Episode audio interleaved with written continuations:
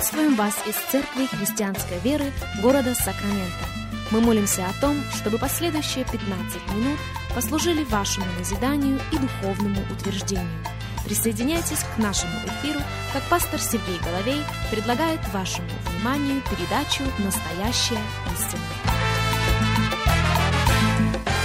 Еще раз мы говорим добро пожаловать всем, кто присоединяется к нашему эфиру. Здравствуйте, меня зовут Сергей Головей.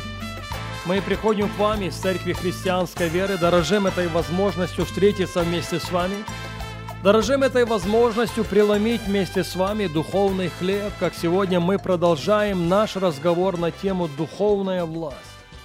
Духовная власть верующего, духовная власть последователя Иисуса Христа – Наш базовый текст – это книга пророка Исаии, 9 глава. Если у вас есть Библия, если у вас есть возможность открыть ее вместе с нами, пожалуйста, сделайте это. Книга пророка Исаии, 9 глава, и в шестом стихе мы находим следующие слова. «Ибо младенец родился нам, сын дан нам, владычество на раменах его, и нарекут ему имя чудный советник, Бог крепкий, Отец вечности, князь мира». О ком речь? Речь здесь об Иисусе Христе. Пророческое предвозвещение о том, кто придет в этот мир, чтобы взять на себя грех всего человечества.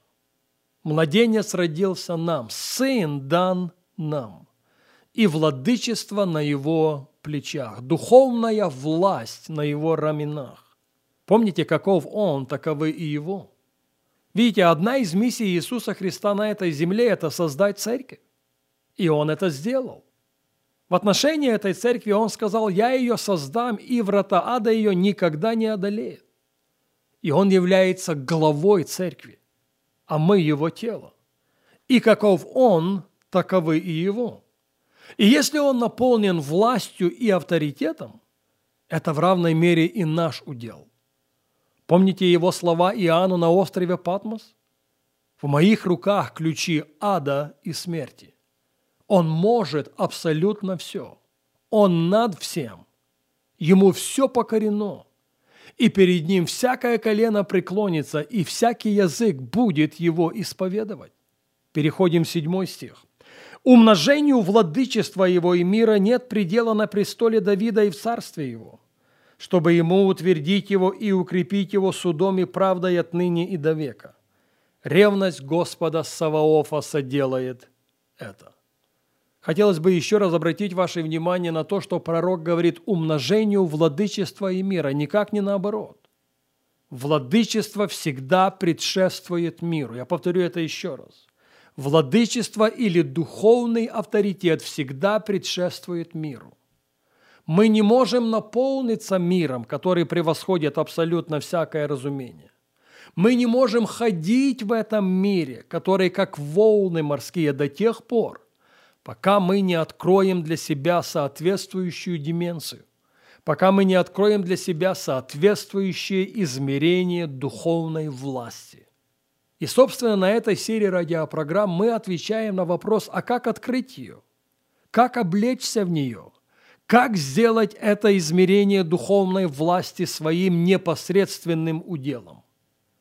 И, конечно же, одна истина в этом случае остается непреложной для того, чтобы нам ходить в духовной власти, для того, чтобы духовный авторитет стал нашим уделом, мы должны будем быть готовы вместе с вами заплатить огромнейшую цену.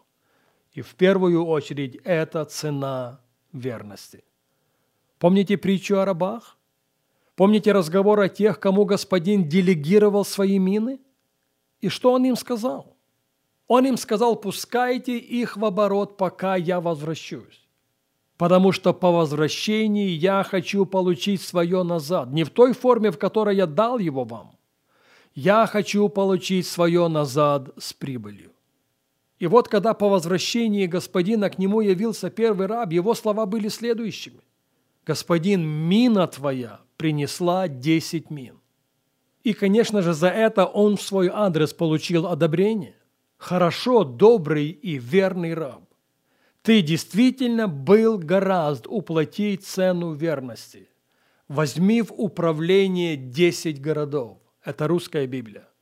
В английском переводе мы читаем «возьми власть над десятью городами». Я повторю это еще раз. Духовная власть, духовный авторитет немыслим без нашей готовности уплатить высокую цену верности. Сделаем шаг дальше. Для того, чтобы ходить в духовной власти, для того, чтобы быть наполненным духовным авторитетом, мы должны быть готовы уплатить высокую цену послушания. В Евангелии Луки во второй главе мы находим следующие слова в отношении Иисуса Христа. «И Он пошел с ними, и пришел в Назарет» Луки 2,51 «И был в повиновении у них, и Матерь Его сохраняла все слова эти в сердце своем. Иисус же преуспевал в премудрости и возрасте и в любви у Бога и человеков. Слышите, что написано о нем? Он пошел с ними и пришел в Назарет, и был в повиновении. Был в повиновении у своих земных родителей. Матерь же его сохраняла все его слова в свое сердце. И как результат Иисус преуспевал в премудрости и возрасте и в любви у Бога и человеков. И, пожалуй, о жизни Иисуса Христа последующих 18 лет мы ничего не знаем. Последнее, что прописано о нем, что он был в повиновении. Последнее, что написано о нем, что он преуспевал в премудрости и в возрасте в любви у Бога и у человека. И вот в 30-летнем возрасте Христос выходит на свое служение, но выходит не с пустыми руками. Луки 4.1. Иисус, исполненный Духа Святого, возвратился от Иордана и поведен был Духом в пустыню – а там в пустыне в течение сорока дней он искушаем был от лукавого. Упускаем несколько стихов и переходим в 14. «И возвратился Иисус в силе Духа в Галилею, и разнеслась молва о нем по всей окрестной стране, и учил в синагогах их, и от всех был прославляем». На что здесь сделана ссылка? Это уже не просто Иисус, сын Марии. Это уже не просто Иисус, сын Иосифа. Это уже не просто Иисус, которого окружающие могли знать по плоти.